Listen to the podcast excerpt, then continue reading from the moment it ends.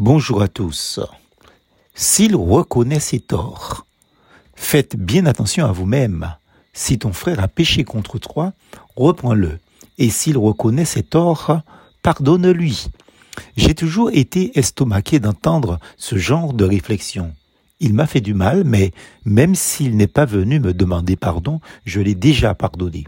Cette pensée, bien que noble, n'a aucun effet sur l'agresseur en question. Comment pardonner à quelqu'un, conscient de son méfait, mais qui refuse de demander pardon? Ou comment pardonner à quelqu'un qui ne sait même pas qu'il a fait du mal à son semblable? Dans les deux cas, la chose est impossible, le pardon. Lisons bien ce qui est écrit et stipulé par le Christ. Par suite de la déclaration du verset de l'entête, Jésus déclare explicitement s'il a péché contre toi cette fois dans une journée et que cette fois dans la journée il revienne vers toi et dise j'ai eu tort, tu lui pardonneras. Luc 17, verset 4.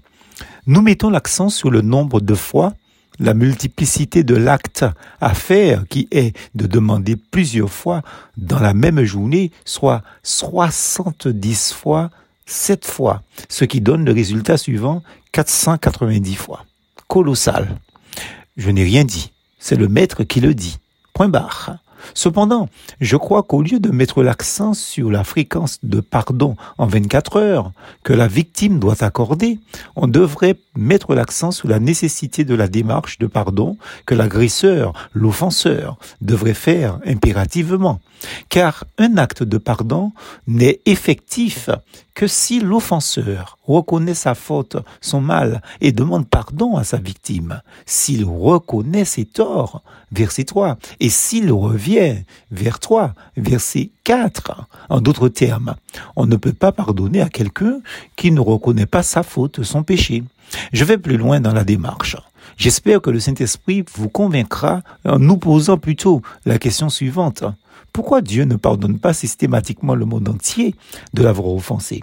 Lui qui est l'amour à la perfection, pourquoi demande-t-il aux hommes de se repentir pour avoir son pardon? Parce qu'il faut que l'homme se reconnaisse pécheur, donc coupable. C'est aussi simple que ça. Or, Dieu impose, entre guillemets, à l'homme qu'il reconnaisse son état de culpabilité devant lui, d'offenseur, sans cette démarche, personne ne peut être sauvé, donc ne peut recevoir le pardon divin. Pourquoi? Ben, s'il n'avoue pas son état, ne se repent pas, ne demande pas pardon, il ne peut pas être pardonné. Dieu est-il coupable? Pour autant, la réponse est non. C'est lui l'offensé. Aucun humain n'est redevable de pardon vers son prochain.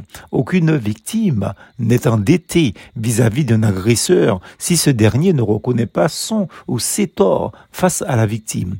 On ne peut pas pardonner à quelqu'un qui ne demande pas pardon. Cependant, tout comme Dieu, on doit se tenir dans la disposition la meilleure d'accueil pour pardonner à celui qui viendra face à nous dans l'amour et l'humilité bien sûr. Car venir demander pardon est une chose difficile à faire pour tous.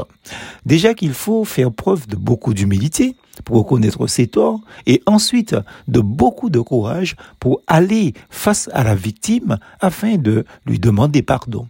N'oubliez pas ce principe fondamental qui est préconisé par le maître.